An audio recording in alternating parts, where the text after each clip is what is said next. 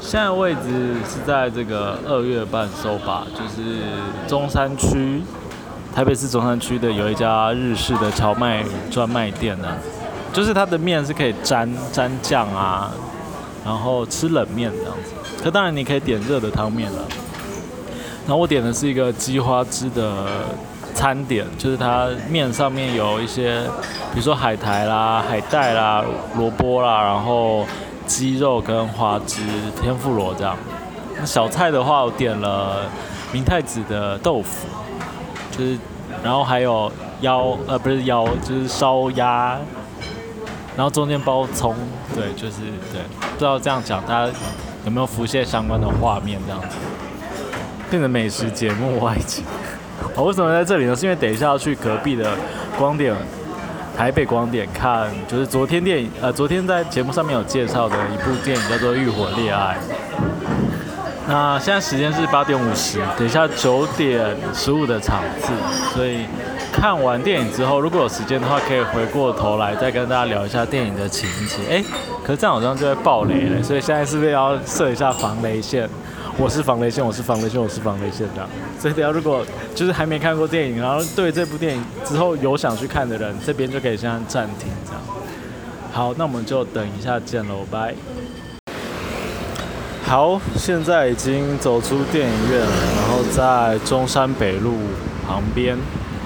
所以可以听到阵阵的车声呼啸而过。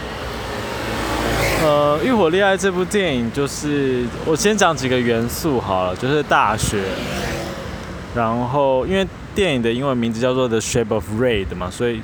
有很多红色的元素，比如说可口可乐的瓶子，然后还有红色的布，然后还有血，因为男主角就是后来的电影的剧情里面有透露，就他有得淋巴的瘤，所以会流血。然后整部电影讲的最主要的核心的重点，就是一个女性，她嫁了人之后进到婚姻里面，怎么样在日本的这个文化、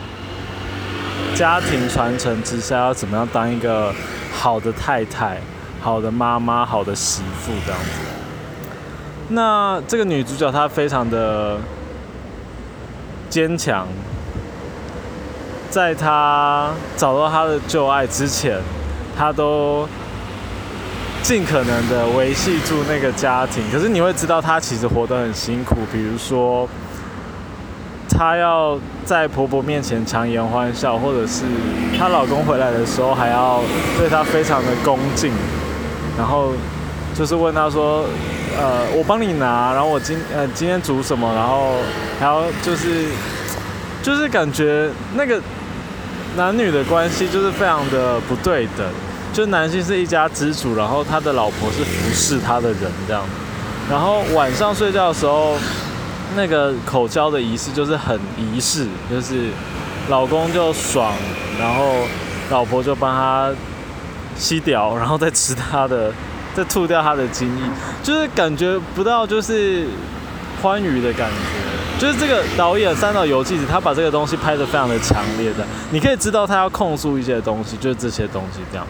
那当然里面的老公并没有被琢磨太多，我觉得他整部电影的缺点就是他把老公的这个东西拍得太平面了，就是没有感觉到这个老公到底是。他说他他他婚姻的价值是什么？他觉得他就是一辈子爱一个女人。可是感觉不出来，就是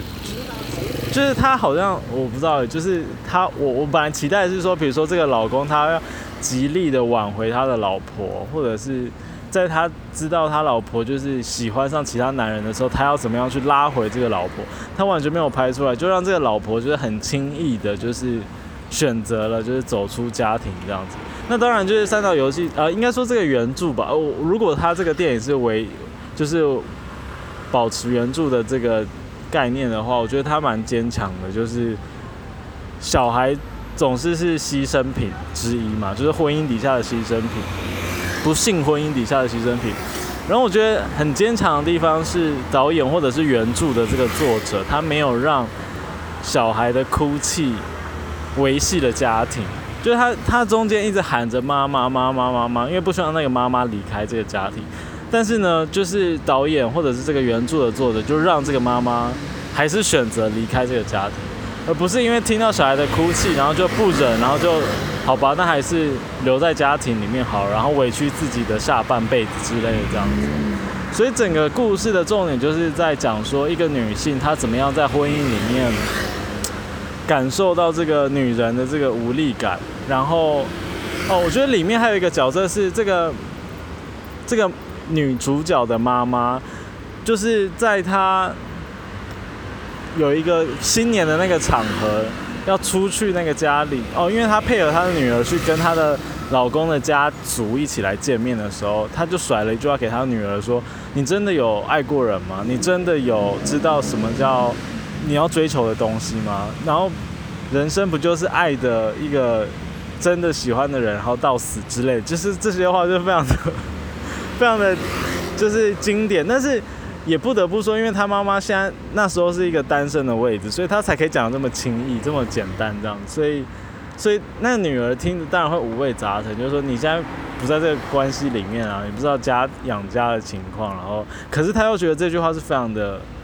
非常的有，就是非常的重啊，然后所以他可能就开始思考说，对他是不是应该要去。去找他真的就是有欲望的，然后有有情感的人这样子，然后最后就是他跟他的旧爱，就是在天雷勾动地火，然后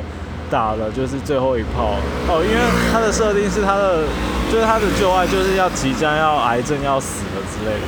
然后当然电影最后一幕有一个 magic hour 的情节，就是那个。晚霞那个天光，就是在电影学术界里面，我不知道是不是电影学术界，就是我我以前说过电影的，可他说就是那个我们的晚霞的时间有一个瞬间是一天只会发生那么一次，然后那个颜色是非常的奇幻的颜色这样，然后它就发生在最后那个场景，所以我们不确定最后那个场景是这个女主角她想象的，就是她跟她的旧爱一起。开车有点像是公路旅行，到继续要往下走的这个情况是想象出来的，还是真的？就是比如说他的他的旧爱的癌症就是没有那么严重，所以他还活着，然后他们继续追寻他后半辈子或者下半生的两个人的这个幸福的这个情况就不确定，就留一个伏笔这样子。整部电影就是大概是这样的一个情节，这样情况，然后就如果就是呃。有看过的人，然后觉得我刚刚的分析有一有你们听了之后有一点出入，或者是有一些其他想要分享的，也欢迎就是在下面留言。然后如果还没看的，然后听完我讲，然后也不是一个怕暴雷的人，然后还有兴趣的话，也是可以之后还是可以趁就是还在电影院的时候去看。那今天的风俗台就先这样，拜拜。